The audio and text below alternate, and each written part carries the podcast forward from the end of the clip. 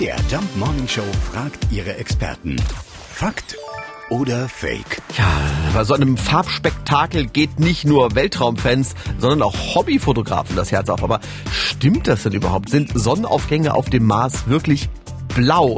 Äh, wir fragen mal nach bei Rainer Kresken von der Europäischen Weltraumbehörde ESA. Also es ist tatsächlich richtig, dass der äh, Sonnenauf- und Untergang auf dem Mars blau ist. Ähm, die Himmelsfarbe sowohl am helllichten Tag als auch in der, in der Morgen- und Abenddämmerung hängt von den Bestandteilen der Atmosphäre des jeweiligen Planeten ab. Also in der Erdatmosphäre ist es so, dass äh, das Sonnenlicht an den Luftmolekülen und an Staubpartikeln gestreut wird und diese Zusammenhänge sorgen halt dafür, dass der Sonnenuntergang der Sonnenaufgang bei uns jeweils rötlich sind und dass das Tageslicht blau ist. Auf dem Mars sind die Bestandteile der Atmosphäre so, dass ähm, der Tageshimmel normalerweise so rötlich-braun ist eigentlich und ähm, in der Abenddämmerung und in der Morgendämmerung ist das Licht auf dem Mars tatsächlich blau. Also das stimmt also tatsächlich, ne? Der Sonnenaufgang auf dem Mars hat die Farbe blau.